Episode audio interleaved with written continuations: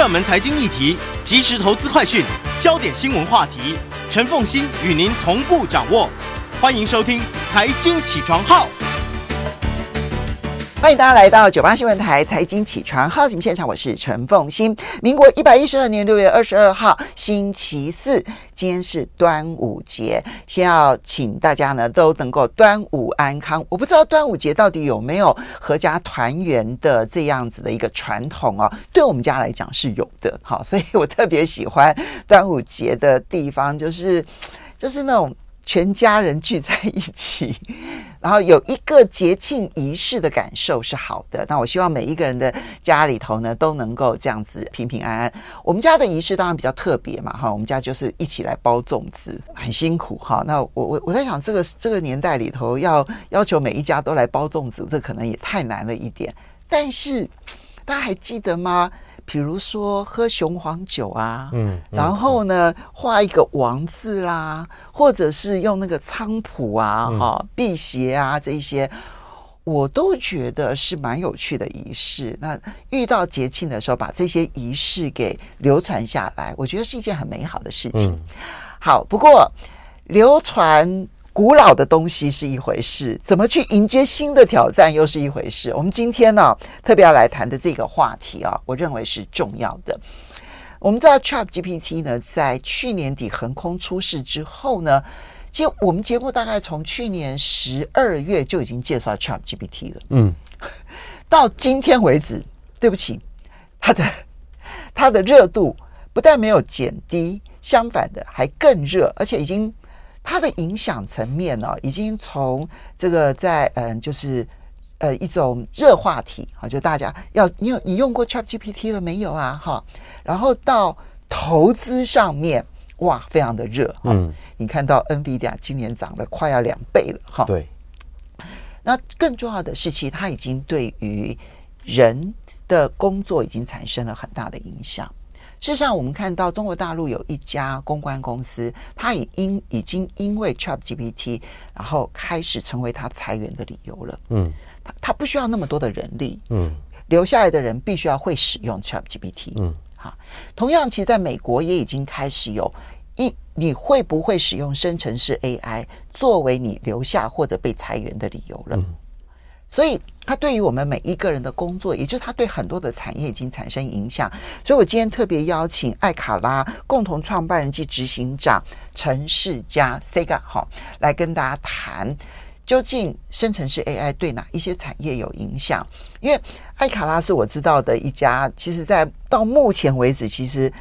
我可以说它是相当成功的一个 新创公司啊、哦，因为还没有上市啊。当然，你们、嗯、我相信你们应该在规划上柜上市的 这条路，一定是要走这一条路的嘛。哈、嗯，那你们是很多的公司的后台，嗯，没错。所以其实你会看到不同的产业。你本来你们日常的生活里头，其实 AI 在在你们的呃工作上面本来就扮演很重要的角色，对，因为要处理很多的大数据。嗯可是呢，现在你是亲眼看到了有很多的产业在 ChatGPT 生成式 AI 的冲击之下，它的调整速度必须要被迫非常的快。嗯，没错。你先讲一下你们的公司所处理的内容，嗯、然后以及你所看到的冲击。好，谢谢凤欣哈。艾卡拉一直以来是提供 AI 作为解决方案，所以我们就是一家 AI 的供应商。嗯、那这一波的呃 GPT 一起来之后，真的是全面扩散。然后这个是人类社会之前几乎没有发生过的事，因为两个月之内达到一亿人的使用者，到现在都已经各行各业都已经在用。我们看到的第一波冲击其实非常明显哦，就是只要你是跟生成内容有关的行业，全面受到影响，因为它就叫生成式 AI 嘛，所以第一批我们会碰到的其实就是文字工作者或者数位内容的产制者，嗯，这几种，嗯，那文字工作者其实。广义来说，老实说，我们每个人每天都是文字工作者，因为我们会写电邮，我们会想企划，会想文案，会做翻译，或者是做书面的沟通，其实都会。嗯，只要是这个，几乎都会用到生成式 AI 文案翻译。对，对，所以我我们在发现第一波的呃这个冲击的时候，发现很意外的就是说，以往会认为说这个是高度认知、高度复杂的人类智慧才会做的事情。你说要翻译一篇文章，要做一个投影片，或者要总结一份报告，这件事情对于以前对于电脑来说是很困难的。嗯但没想到 GPT 横空出世之后，这件事情几乎被解决掉。对，我现在丢一份报告给他，请他帮我写出一千字的这个重点，其实速度非常快。对，其实速度非常快。就所以回到凤馨一开始讲的，为什么有这么多的企业，其实他非常焦虑。一方面，他发现哦，原来电脑已经可以做到这种程度，而且它的速度是快的。它不止品质好，它还速度快。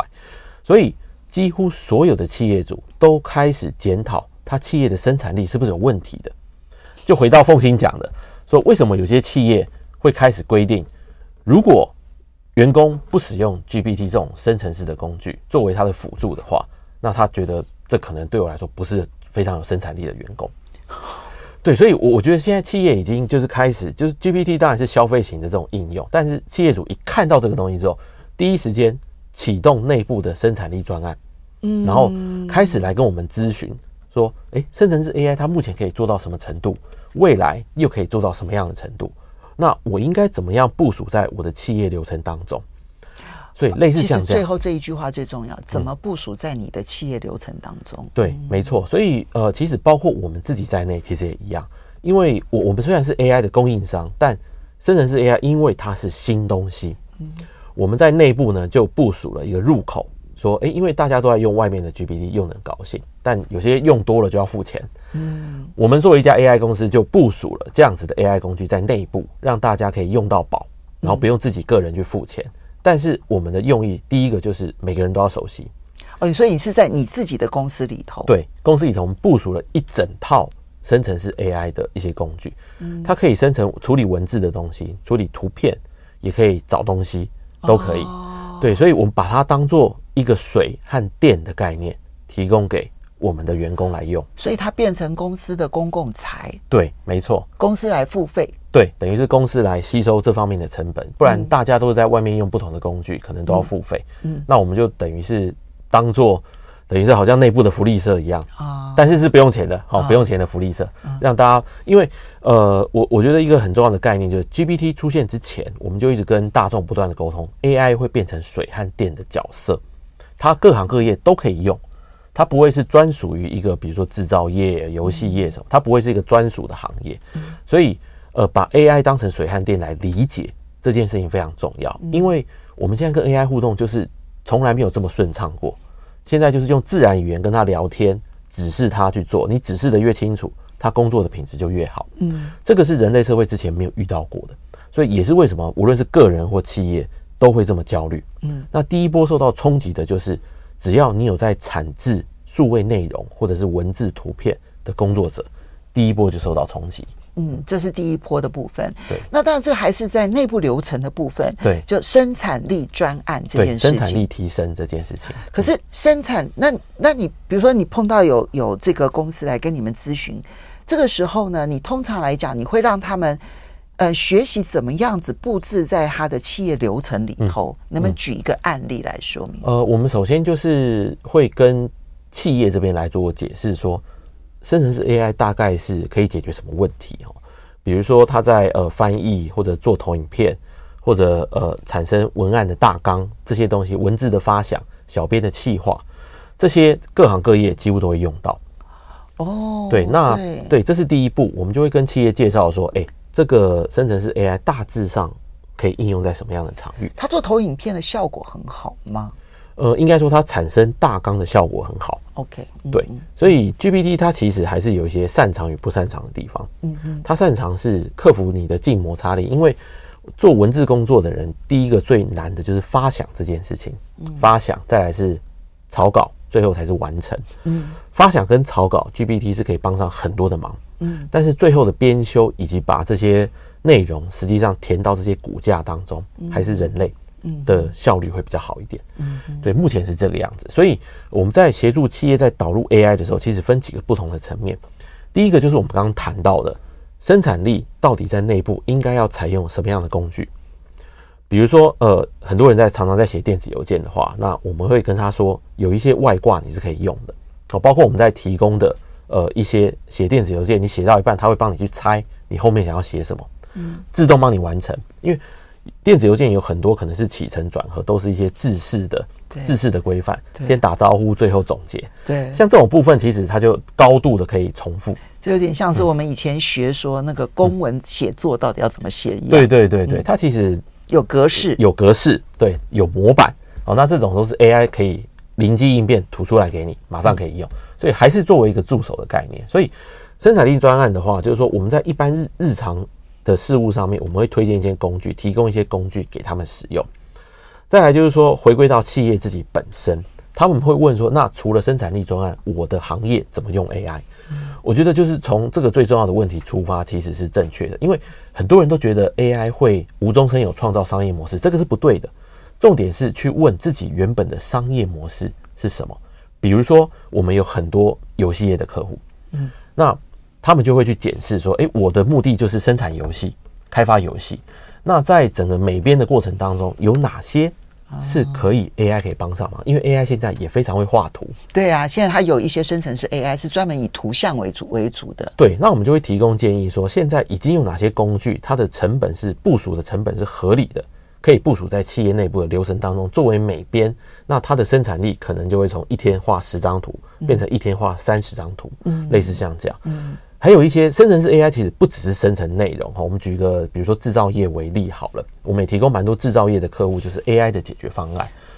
那他们的应用场域呢，主要就是在于他们制成的自动化，因为以往他们在检视这些零件瑕疵或者生产瑕疵的时候，也是透过 AI 在做。嗯，但是生成式 AI 它其实因为过去半年的突破，它的精准度又再度提升，提升到超过人眼肉眼可以去检视一个零件生产出来有没有瑕疵的水准。所以现在我们看到的是很多开始把这些电脑视觉的艺术部署在他们生产制造零件的这个过程当中，去看他们的瑕疵。学习怎么找出瑕疵这件事情。对，他一开始就会辨识，而且他还会不断的自己进化。所以先辨识了什么是瑕疵之后，接着他就部署在生产线上面，对，主动的找出可能造成瑕疵的那个环节，他就主主动的去改善它了。对对，然后人类对人类可以从旁提供反馈给他说，你找出来这个异常的确是瑕疵没错。哦，那他就好像一个学徒一样就学到了，就说哎哦，原来这个就是瑕疵，下一次我记住了，所以他会越变越聪明，就跟一个学徒是一模一样的。那这跟以前的 AI 有什么样的不同呢？呃，应该说以前的 AI 它的反馈的机制没有这么强，就变成说没有这么及时哦。因为以前我们还是可以透过就是离线的这种训练，就是说，诶，我给他大量的训练资料，就好像说我们去一个 AI 去学校上课，那老师灌输他大量的资料，出社会之后你靠自己，那就没有老师的指导。但现在就好像是老师的指导呢，跟呃 AI 呢就紧密的扣在一起，同步。同步，而且它是在不用离线的情况之下，就可以不断的自我改善。所以以前的 AI 是有了大数据之后，这个大数据交给 AI，然后呢让它去学习。现在不是，是现在呢是在线上面，它就立刻根据线上的变化，就立刻学习，然后立刻改变，立刻学习，立刻改变。对，那人类要做的事情就是你的改变是对的方向还是不对的方向？对，人类就对，就作为一个指导的角色。以往人类的反馈要给 AI。这一段其实是成本高，而且又不是这么多人部署在整个应用的场域。但现在已经进展到，就是人类提供反馈，其实大家发现对于 AI 的学习是更有帮助的。然后他就把这两个环节串在一起，所以现在其实是 AI 跟人互相在学习。那你刚刚讲的这些工具，就不是我们大家所熟悉的啊，比如说是 OpenAI 它所开发出来的生成这个 ChatGPT 或 GPT-4。嗯。其实是已经有，当然图像的又是另外的一个，对所以它已经有各式各样生成式的 AI，可能这是直接直接针对制造场景的生成式 AI，对，对不对？没错，没错。所以并不是我们大家所熟悉的聊天型的 GPT，或者是图像型的另外的这个生成式 AI。对，大家对于 ChatGPT 的认识可能都在线上聊天室为主，就是在聊天室之内已经可以完成很多工作。对，没错。我们刚刚讲的文字或者是画图的工作都可以。但是这个技术其实已经被部署在整个实体的场域里面，包括我们刚刚讲的制造，嗯，甚至于是机器人服务的行业也开始在产生。对，因为我前一阵子去日本就有看到，呃，一家咖啡厅呢，它每一桌搭配一个内建生成式 AI 的机器人给你，它帮你照顾小孩，真的吗？对，以往以往我们照顾小孩是平板丢下去之后，小孩定住不动，开始看卡通。嗯，但是那个咖啡店是说，它每桌真的是每桌，所以照片一拍下去，全部是机器人，整个环节就是机器人，就好像每一桌都多一个人这样子。嗯，那那个小孩，那妈妈就在旁边划手机，小孩子就在旁边跟着机器人互动，可以点歌，然后可以叫机器人跳舞，你可以跟他用自然语言互动，所以。实际上，生成式 AI 的技术已经置入在实体的场域。我们接下来会看到越来越多的机器人出现在我们的眼前，而且可以跟他互动。所以，一个餐厅里头，每一桌配备了一个机器人保姆，对，专门帮你带小孩。对，没错，对啊。所以，像 GPT，因为它就是它也是一个软体嘛，哈，所以可以想象的就是它一定可以放在机器人脑袋里面。那这些呢？目前我们已经看到，比如说在台湾的餐饮业，其实已经有一些收盘子的一些，还有上菜的机器人啊，有对，对，但是他们就是傻傻的在慢慢慢走，对对对，还笨笨的。对，当然当然，他最多只能够辨识说，哎呀，我前面有有东西挡住了，我要走一另外一条，他最多只能做到这样子。对，他还没有办法跟客人真正很好的互动。对对对，没有错。所以呃，那这些我想在接下来的下半年，各位可以看到很大的进展。对，那饭店业其实也是一个饭店，就是在递毛巾嘛，送一些餐点。现在因为尤其饭店是更简单的，因为饭店的路线其实是固定的，他走的路线其实。你是说房间服务？房间服务，对，嗯、就是机器人送毛巾，机器人送 room service，嗯，这些东西其实都不用靠人，嗯，所以呃，这些东西其实我们看到，尤其在一些比较老年化的国家，其实它普及的非常快。所以生成式 AI，当我们在讲说，好像都。聚焦在说，哎，生成文字、图片很有趣。实际上，它背后的技术已经整个移植到实体的场域去了。对，你只要去想象说，我们在网络上所使用的 GPT，你把它用在制造的流程线上面，你把它安安装在这个机器人的脑袋里头，对，它就可以变成我们所想象，你就可以想象出他们的运作的方式。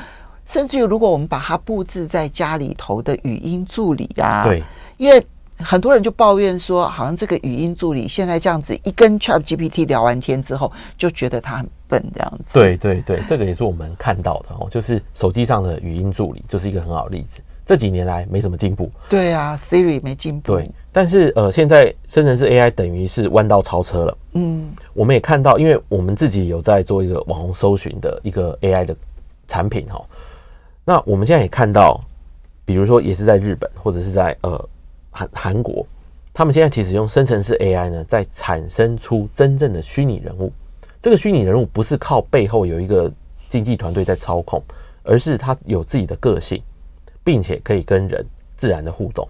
那是谁来？那总要有一个一个一个人一个公司来 work 这一个、嗯、对这个机器这个网红虚拟网红吧？对。所以无论他们做什么，对韩国、台湾或是北美，现在开始有新创公司，就是用生成式 AI 的工具，开始打造虚拟人。那这些虚拟人，他一开始就训练的方式呢，就是赋予他不同的个性。嗯，所以有些公司在北美，他们就很有趣，他就说我可以克制化一个你这个消费者的虚拟人，只要你把你的一些生活上的一些风格，或者是你平常与人对话交谈的一些记录，或者是你讲话的语调。这些语料呢，给这个公司之后，他们就可以开始训练出你的一个复制人，但是是虚拟的。那他呢，这个复制人不是说训练完之后还要人在背后操控，不用，他基本上就可以自由活动，当然是在线上的场域啦。只是说他的讲话的风格呢，对话的方式会非常像你的复制品，然后就跟你在线上聊天，这样子。复制一个陈凤馨，对，类似这样子。这个现在已经可以用低成本的方式做到。你说以往可不可以做到呢？可以，但是它成本很高。嗯，现在是随着生成式 AI 的技术的成本降低之后，所以它全面的扩散到这样子的虚拟人的应用也开始产生出来。你刚刚讲的这些场景啊，其实呢，就是要先让大家先植入一个想象，在我的所有的工作的范围当中，其实已经有。多少的领域，它其实都是属于生成式 AI，可以花很少的力气就能够做很大改变的地方。对，没错。那这样说起来的话，就不是我们可能想象当中很简单的，就是文字工作者、图像工作者，嗯、然后或者是语音工作者，嗯、他们可能会受到很大的冲击，因为他们去制造出来的服务，就他们创造出来的服务这件事情，其实有 AI 做得更好。对，他们必须要学会怎么让 AI 来帮助他们把那个工作做得更好。没错，其实包括了制造业的场景，包括服务业的场景。嗯然后在网络上，当然更不用讲，网络上的各种场景，对，都已经出现了。对，可是你刚刚一开始的时候说，AI 生成式 AI 并不是创造一个新的商业模式，嗯，而是要在旧的商业模式当中去做很大幅度的改变。对，没错。那既然是如此，你这你为什么说它不会是新的商业模式呢？嗯、对，因为呃，其实。我们定义的，比如说新商业模式，我举个例子好了，就是无人车这件事情，嗯、它可能算是一个崭新的一个商业模式啊，对，对，因为它完全颠覆了就是现在产业运作的一个状况。但是我们在看生成式 AI 这一波，至少到目前的影响，其实它并不是突然把一个行业取代掉，或把一一个单一的工作取代掉，它其实是在优化每一个环节。嗯，所以呃。社会上很多人很焦虑哦，就说 AI 会不会取代工作？以后人会不会就不用工作了？这件事情几乎是不可能的。所以他是把现在已经有的各种商业模式，嗯、然后用他的能力，就你刚刚讲的生产力专案。对，生产力专案。所以我们可以预期的，就是说每一次的科技进步，大家都担心人类是不是会失业？但其实哦，人类变得越来越忙。哦，对，只每次科技一进步，大家就越来越忙。为什么？我有觉得。竞争就是一个本，人类彼此的竞争是一个本质。以前我们要求我们的生产力是十分，嗯，现在随着生成生成式 AI 出来了，我们的生产力要变成一百分，所以大家因为竞争的关系，只会越来越忙。好，所以呢，其实刚刚呢 Sega，我觉得这一句话让大家可能在今天的端午节觉得更焦虑，这样子，因为中心点就是怎么样子把你的。一百分的生产力可能要再往上提升到两百分、三百分，甚至于是一千分。嗯，这才是生产力竞争的核心要诀。好，那我们要稍微休息一下，等一下回来呢，我要请教 Sega 的就是，那你实际上面的运作呢？你你觉得一个企业要如何的？因为感觉上全新的东西，那有有没有方法可以一步一步一步的检视？嗯，然后去完成 我的生产力提升的。最佳方案，我们稍微休息一下，马上回来节目现场。嗯、欢迎大家回到九八新闻台财经起床号节目现场，我是陈凤欣。今天要来谈生成式 AI 到底现在对我们每一个人的工作乃至于生活会产生多大的冲击啊？那我们怎么去面对这些冲击？今天在我们现场的是艾卡拉的共同创办人暨执行长陈世家 Sega 哈，他刚刚讲完一番话，我就说哇，我变得更焦虑了。因为生产力十分的东西，现在变成一百分了哦。好，那他刚刚描述的这些场景啊，就是要告诉你说，它不是我们在。媒体上面简单看到的，就是说，哇，它是一个好聪明的跟你的对话机器。嗯，它不是如此，它不是可以可以帮论文报告，它不是只是可以帮你这个做翻译，它不是只是可以帮你生成文案，帮你这个创造一些你想象不出来的图形。嗯，其实它现在呢，快速的发展之下呢，有各式各样的生成式 AI，而且它可能是就针对。个别性的产业对。所做的生成式 AI，那当这里面有它的需要性，因为如果你都用通用型的，第一个它的效率不见得有那么的好，对。啊，有的时候立基型的、专业型的很重要，嗯，那第二个是你都用通用型的，它就牵涉到说，他教我的东西，它就会留在网络上，然后变成别人的公版，嗯，没错，那我训练他学会的东西，就变成了。所有的人都看得到了，对，所有人都可以在我的肩膀上往上爬了，嗯，好，所以它这里面也有它这样子的一个问题在，所以我们到底要怎么去？第一个，我要怎么去找到对的生成式 AI 工具？嗯嗯，光这一点就很难吧？对对，没错。然后第二个部分就是，那我要怎么去拆解我的生产力流程？嗯，在每一个环节当中要做哪一些事情，我才有可能。利用生成式 AI 帮我生产力提升，我在同业竞争的过程当中，我的生产力可以往上跃升。嗯嗯嗯，我觉得这个可以分两个层面来看。第一个就是凤馨提到的，对于个人来说哈，因为我们大概就是分成个人或企业两个层面在做交汇。嗯、第一个对个人来说，挑选生成式 AI 工具绝对是一个重点，因为包括我自己在内，我现在在呃，因为我自己偶尔会写些文章，那我在翻译成英文或者是其他语言的时候，我自然就会借用这个生成式翻译的工具。那因为我不可能同时写两种语言，对啊，这个是很耗费心力的，所以在做翻译的时候，我自己就会用。那在读比较长的文章的时候，我会请他来帮我做总结，嗯，类似像这样讲。当然，ChatGPT 是大家认识的最广的一个工具。实际上，生成式工具 AI 已经遍地开花了，真的。对，尤其从北美戏谷这边为首的，他们扩散整个大幅的扩散这些新创公司的工具，其实都现在工具几乎随手可得，而且成本越来越低。那我觉得在挑选工具，就是说，首先看你要解决什么样的问题。如果你平常是一个简报制作者，或者你是一个美编，你主要在偏向图像、偏向设计的话，也有类似的 GPT 的工具可以特别来帮你做。所以 ChatGPT 只是一个代表，那各式各样你要产生文字、图像、影片、照片，这些全部都可以用 AI 来做，甚至于写程式也可以。对，只要牵扯到这种内容产出的都可以。所以我觉得，首先第一个定位你自己到底是哪一类的文字工作者。那现在已经可以确认的就是。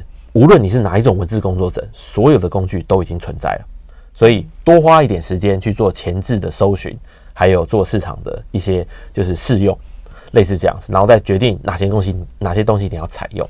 第二个是凤新刚刚有提到的，其实采用这些生成式 AI 工具最重要的其实是资讯安全的问题。对啊，我觉得这个很不安全。嗯。对，因为我想大家最近都有看到新闻，意大利禁用了 ChatGPT。那韩国的电子大呃，韩国的大厂 Samsung，它也是说员工不可以使用。为什么？因为 ChatGPT 是一个外部的工具。对。那如果我们习惯把企业内部处理的一些资料全部丢给他处理，我们不知道这些资料被谁保存，嗯，会不会被重复再利用？嗯。然后大家最常问到的就是，诶，ChatGPT，你会把我的资料拿去再让你自己变得更聪明吗？嗯。但是呃，OpenAI 它背后的公司。他们是不否认这件事情的。对啊，它的使用者条款里面就有讲到，我们并没有保证我们不会重复使用你的资料。对，因为所有的东西都是成为他的大数据的来源的喂养资料。对。对所以从他的角度来讲，所以本来其实资讯安全，然后跟大数据，它就有一定的冲突性，一定的矛盾性。对，就看这家公司它重视的是资讯安全还是大数据。对，所以就回到我们讲的，就是说我们在使用生成式 AI，无论是个人或企业，马上要想到的就是资讯安全。这些工具，你知道它背后是谁吗？他背后会怎么用你的资料？你有没有先了解？那他说的，你就要全部相信吗？所以。我们现在看到的其实是有两股趋势哈。第一个就是说，个人在使用这些，或企业在使用这些生成式 AI，它会用外部的工具作为导入试用，但是在后面呢，他开始考虑要把这些工具自己开发、自己部署，哦，以免它的资料是掌握在外部的，资料一直外流、一直外流，他用外部的东西用越多，就一直外流，这样子。对，所以这个是我们看到，就是说从采用工具这件事情，一定要注意的一件事情。自己开发、自己部署，对，因为呃，其实它有一些细节哈，就是说 AI 它其实是一个很开放的一个社群。现在我们看到的这些生成式 AI 的工具背后的技术，其实在网络上就找得到，嗯，直接下载，直接部署在自己企业的内部，就可以开始使用。你只要买张显示卡，把你的这个 AI 的模型放进去之后，它就妥妥的待在你家。就不会把你的资料外流，所以前面可以导入试用，那这必须要先理清楚，就是导入试用的时候，我把那个机密资料必须要断绝到什么样子的程度，然后它适用到什么样子的范围。接下来我可能那这就又要分两条路啦，一种就是我自己找我自己的资讯工程人员，是，然后我做我自己的模板，对。那另外一种就是我可能就必须要找专业的公司来帮我设计模板了。对，没错。其实艾卡拉做的其实就是这件事情，对，因为对，难怪你那么熟悉，对，完美的接上，对，我我觉得就是我们现在看到的就是一个 AI 私有化还有克制化的一个过程啊，对，有道理。私有化就是为了避免资讯安全的问题，对对，所以把资料模型 AI 都放在自己家。不要用外面的工具。嗯、第二个是说，刚才凤馨有提到，各行各业用 AI 的方式，不见得完全都是 GPT 这种模式。对呀、啊，对啊，各个场景都需要。所以我们发现，大家现在在克制化自己的 AI 模型在原本的商业模式之上，这样子。那刚才我们讲到，就是说企业到底怎么拆解环节生产力？除了我们现在已经讲完的个人可以采用生产力工具之外，那我们发现一个很大的需求是内部的知识管理开始在用 GDP GPT 来做管理。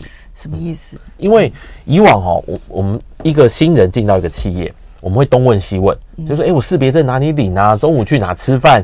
我这个这个呃这个零用金的核销我要找谁啊？流程是什么？”哦，以往你可能会呃安排一个呃 mentor 来带着他来走，对对对。但是可大家可以想象哦，就是说如果 GPT 这种技术呢，变成我们一个内部的企业客服呢，有没有可能？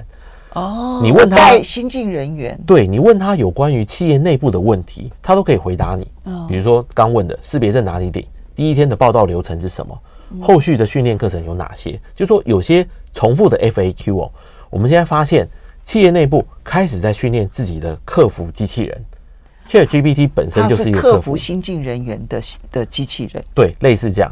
但是呢，广义来说，它其实就是企业内部的一个知识库。嗯哦，只是只是这个知识库火起来了。哦、这个知识库不是只有训练新进人员而已，这个知识库可以用来协助所有人的在运作的过程当中，知道这家公司过去曾经有过什么样子的处理方式，以及别人是什么样的处理方式之类的讯息。对，就是说，它等于把置业的呃那个企业的智慧就放在一个活的机器人上面。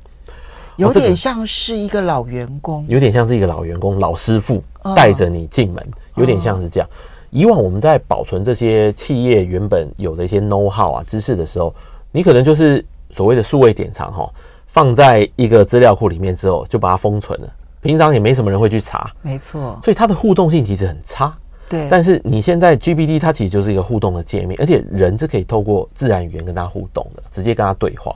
所以它其实是让企业内的知识可以活起来，对。哇，那这样子说起来的话，很多就连制造业的场景其实都很需要哎。对，这就会让我想到前一阵子中钢啊，他们因为就是人力不足，嗯、可是他们有很多的老的技术，嗯，是没办法传承下去的。于是他们，但是他们又有。退休年龄限制，嗯嗯，他们就把退休后的老员工聘回来，再做顾问，专门解决他们在工厂的第一线上面发生的问题，然后老师傅可以帮忙解决。没错，如果你这个知识库处理完的话，他甚至于不需要这么多的老师傅嘞。应该说，就是说这些老师傅原本他会他的技术会失传的，原本对，如果他退休了，或者是。呃，之前没有透过非常结构化的方式把他的知识保存下来，嗯，他的这些手艺工艺就会失传。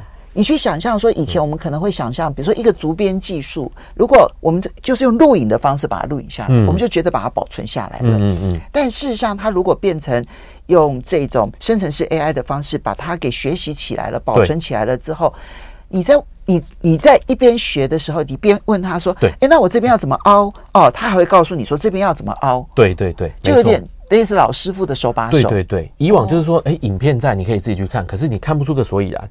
但是现在生成式 AI 的保存方式是，它理解这个 AI 理解这部影片，就像凤青刚才讲的，说你要怎么凹的时候，他说，哦，你看这个，它自动跳到这个片段的某一个细节，把它放大。对，就说，哎，你看这边，它是这样子凹的。对对，所以它这个把知识活起来了。所以这其实也是我们在协助企业做的事情。因为现在 AI 能够消化保存的，不只是这些结构化的资料，连这些非结构化、看似非常杂乱的资料，它可以通通吃进来，然后变成一个庞大的知识库。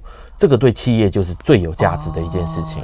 至少先内建知识库，对，它就是一个知识管理的一个再延伸。所以我们看到，就是说大当大家都还在玩生成式的图片，玩得很高兴的时候，企业的场域已经进入到一个完全不同的一个方向，他们进入了知识保存的一个阶段。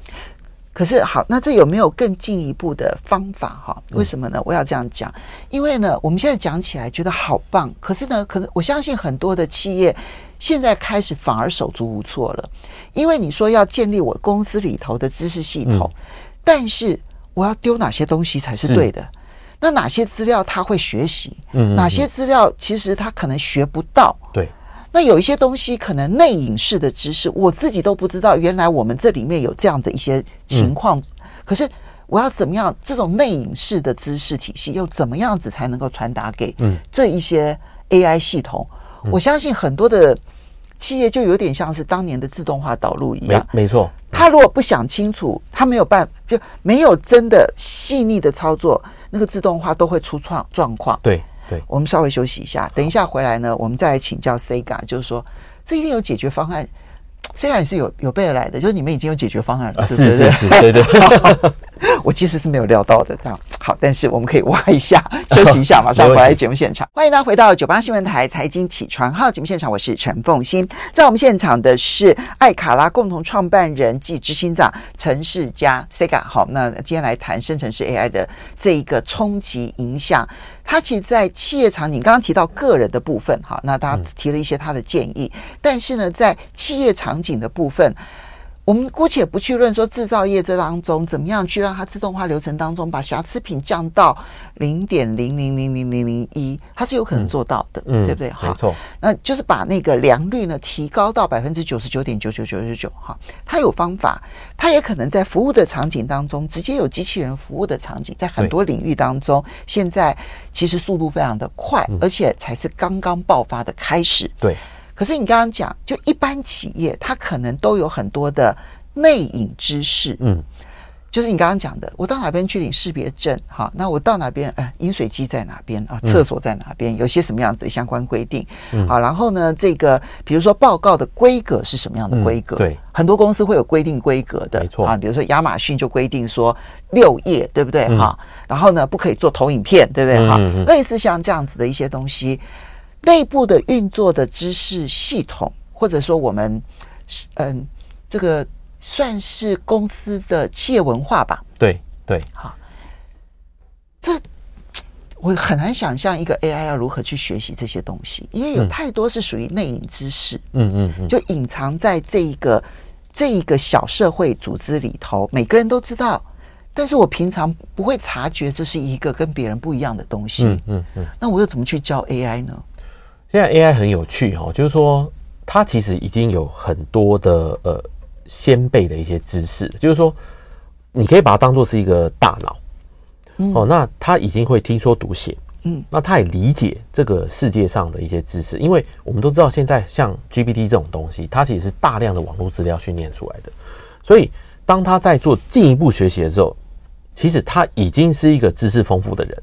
他只是做再学习，所以他不是像一张白纸，说我们在开始让他在上面作画，其实不是。你这个讲的好。对，所以所以呃，当这些模型被训练出来，被再利用的时候，比如说以企业来说，刚刚凤琴有提到一点，就是说，比如说企业文化，他要怎么理解？对，他其实就以现在的状况，就是当他去有一些企业内部的一些文件或者沟通的素材，他去看的时候，他就像一个充满智慧的人去看，他就会理解说啊，你们的文化。可能比较不鼓励直接的冲突，嗯，哦，所以会有，所以你们在写 email 的时候会常常过于客气，哈，或者过于不够直接，类似这样讲。所以当我们在再训练这些 AI 的时候，其实它已经有很丰富的知识在那边，完全不是从零开始。所以我要提供的资料，可能就是我内部的，包括了，比如说，呃，员工们彼此之间的邮件资料，然后对外沟通的邮件资料，对，这是一然后内部的报告，然后内部的文件，过去曾经做过的投影图片，嗯，然后等等等等的。对，其实就是把它当一个就是人类一样，它就在大量的吸收、大量的阅读这样子，但是它本身就已经透过高等，已经通过高等教育的一个人类，只是在学习新的东西。嗯可以这样子来理解，所谓的就是现在 AI 已经有了一个基础。OK，对，OK，好，这个是属于，当然这这后边就会有好多好多种应用。比如说，那因此我要想要调整企业文化的时候，我只要训练这一个知识系统的 AI，可能改变企业文化速度更快一点。这样听起来，对对对，但我只是很快的联想啦，这联想有点可能跑太快，但至少这是其中的一个应用场景。好，这是第一步，我先建立内部的知识系统，这是专有化的、克制化的。对，好，对这件事情，还有别的私有化、克制化要注意的事情吗？呃，我觉得最重要的其实是权限管理。其实回到我们的治安，因为像 GPT 这种互动的这种模型哦，很像人，你可以骗他乱讲话。好，比如说你，你总不能让一个员工去问 GPT 做，特别是有，即使是内部的，就是说，诶、哎，我想知道那个谁谁谁的薪资是多少，这个不行嘛？哦，这个不行。对，像这种机密资料，其实是呃要特别小心严控的，除非你在桥水基金。对，大家知道这个小，因为桥水对对桥水基金，他们规定就全透明化这样子。对啊，那我觉得很少公司可以做到。对对对，除非你在桥水基金，那桥水基金以外的公司都不敢做到这样程度。对，所以资讯安全几乎就是在所有企业导入 AI 的时候，企业主第一个问我们的问题，我们就说：首先权限控管先做好，那第二个才开始收集资料。权限控管，所以你们嗯，所以嗯，这个当然有可能你自己公司如果有能力的话，自己设计。嗯，但是呢，如果你请外面的来帮你设计的时候，这个权限控管的沟通就很重要。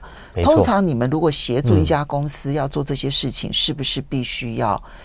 可能不是只是简单的对话而已。对对，他必须要辅导，可能要一定的时间。对，没错。我我们自己在，因为已经协助将近一千家的企业在导入这种，无论是数位转型或者是 AI 导入哈，那我们其实有几个步骤。第一个，我们就会问企业主说：“你导入 AI 或者是这这些自动化，到底你的目的是什么？”嗯，比如说凤欣姐刚刚讲的，你的目的是要保留公司的知识吗？嗯，还是说你只是单纯的要提升某些员工的生产力？就是说，他的他的目的又完全不一样，或者是你想要加快。你的产品迭代的速度，让你的产品变得更聪明，可以跟顾客互动。就是说，导入这些技术，技术本身不是目的。我觉得这是第一步，我们会跟企业主完全就是先厘清，请问你的目的是什么？那你处于什么样的行业？那我们会给一些建议。我们看到说，诶，游戏业、电商、零售，他们服务业已经怎么样在用这些 AI？我们可以给他一些 idea，但是最后的目的，企业主一定要清楚。所以他可能在还不清楚自己的目的的时候，先问你们，对，然后呢，就是说技术引进了之后，我有可能达成什么样的目的？对，而在这一些可能达成的目的当中，挑选我觉得最重要的几个目的。对，所以我我们第一步就是一定协助企业主说，不要为了导入 AI 而导入，嗯，因为太多的呃太多的思考会以技术为本位出发，这个其实是不对的。一定要从应用的场景回推，嗯，我们为什么要导入这样的技术？不然就会跟凤馨刚才有提到的，很多人说自动化，自动化，为什么很多自动化的专案是失败的？主要就是因为导到后来目的已经不明确了。对，没错，那到最后就迷迷失了方向。对，嗯。那么，比如说我今天是一个无人工厂，这个目的还比较清楚，这个就很清楚，就是高度的自动化，对，然后几乎就是可以关灯的一个工厂。对，这个是一个很。单纯的一个目的，或者是说，可能假设说，像我前阵子去参观丰田的的汽车工厂，嗯、那他的可能他想要做的目的就是，我所有的不同车型，嗯，通通都可以在同一条生产线上面完成它，嗯，这也是一种导入的目的哦。嗯、他们还真的做到了，这很厉害，对，这就非常非常的厉害，这是大规模客制化，对，很厉害。而且它每一辆车就包括对，就客制化，因为顾客可能会有不同的。这个嗯，就是外形的颜色，嗯，然后外形的一些要求，内装的一些要求，每一个客户都不一样，对不对？嗯嗯。所以我每一辆车，其实理论上来讲，每一组零件都会有一些变化。的确，它可以在一条生产线上面生产所有不同的顾客所要求的所有不同的车。嗯嗯，我觉得它很厉害，这个太厉害了。对，所以我们去参观那个工厂，不准我们。带手机拍任何一个小小的角落都不允许。嗯、了解，就知道说国防重地，这是他的 know how 这样子哈。所以你把目的先要清楚好，那接第二步。第二步，我们就会跟企业主厘清，就是说，好，比如说这个是一个消费型的企业，他想要更了解他顾客的喜好，把他的顾客呃区分成说常常回购的哦，比如说喝咖啡的人，一天会喝两杯的，一个礼拜才只会喝一杯的，或者根本不喝咖啡的。好，他就说，诶，我希望这样子的分析能够更清楚。那我接下来该怎么做？而且全部透过 AI 来分析。嗯，那第二个步骤就是我们算是也是很标准的一个步骤，就是说，那请问你现在企业手上有什么样的资料？因为现在呃的 AI 哦，全部是靠着资料在驱动的，没有资料没有 AI。嗯，所以第二步就是梳理整个企业内部的资料，盘点盘点资料盘点，因为。同一笔客户的资料，我们都知道可能会散落在销售部门、采购部门，甚至于财务部门，它就是很零散的。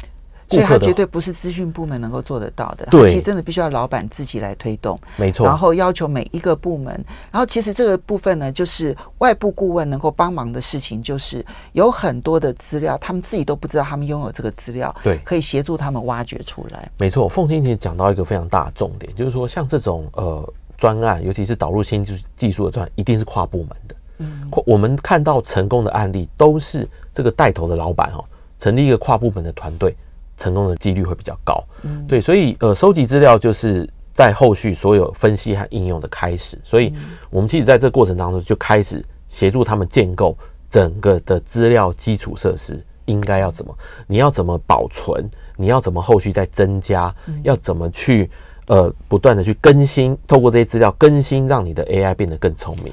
以前呢、啊，在导入这种 AI 的时候，它的麻烦就是这些资料尽可能必须规格化，它比较好阅读。嗯、但现在的情况已经不一样，它因为可以自然语言，对，所以它不需要规格化就可以阅读了。嗯，我这样说对不对？哦，我觉得凤琴好厉害。对，因为我想鉴宝资料其实一直说没有办法规格化来运用，都是这个问题，因为一直无法把它规格化。现在看起来有生成式 AI，它速度会很快哦。对对对，其实。我们讲的绕口一点，就是说大家都是区分成结构化跟非结构化。对对有些人就是啊，像写作文一样尽情挥洒，那个叫非结构化资料。结构化资料就像资料库里面的表一样，每个栏位有规定什么可以填，什么不能填。对，现在两种 AI 都可以消化了。对，这是一个很大的一个变化。好，所以你必须要先厘清你自己的目的。对，然后你必须区分清楚你的消费者，帮你 AI 去做这个区分。没错。然后很重要的是，把你的资料找出来之后，你才能够。客制化一个你自己的公司最适用的一份这个这个生成式 AI，没错，它的冲击很大。我觉得 好，Sega 说的哈，十的生产力要把它变成一百，请大家加油了。谢谢艾卡拉的共同创办人及执行长陈世佳，也非常谢谢大家，拜拜。